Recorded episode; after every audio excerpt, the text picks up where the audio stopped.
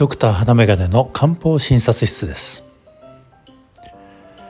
今回は漢方薬の中身の37回目として上昇葉酸上昇葉酸をご紹介いたします。女性のイライラによく利用される漢方処方です。どんな人に上昇葉酸が良いかというと疲れやすい肩こり頭痛めまいなどがある。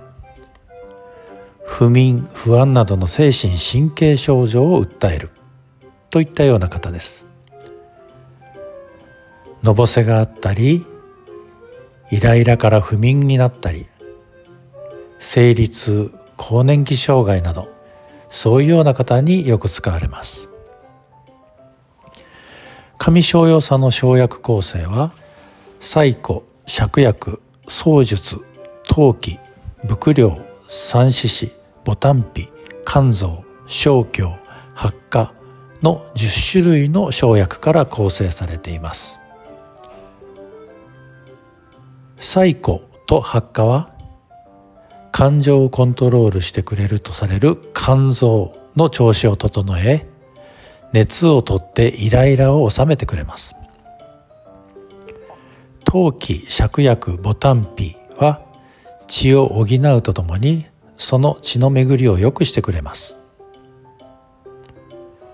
槍術小胸肝臓伏量は胃腸の調子を整えて元気をつけてくれます。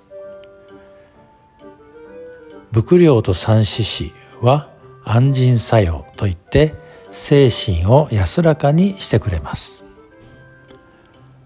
全体として胃腸を整え元気をつけて気持ちを安らかにしてくれる処方となっています。上昇葉酸24番の保険適用は体質虚弱な婦人で肩が凝り疲れやすく精神不安などの精神神経症状時に便秘の傾向のある次の諸症。冷え症虚弱体質月経不順月経困難更年期障害血の道症となっています。保険適用の中に婦人という言葉がありますが実は男性に利用することも少なくありません。上昇葉酸をうまく利用して日によって症状に変化があったりイライラしてついつい攻撃的になってしまったり不安感が取れないで眠れないといった方や肩こりや頭痛がある。また生理前に心身の状態が乱れるといった方に利用しましょう。月経前症候群月経前症候群や更年期障害といった診断名で利用されることも多い処方です。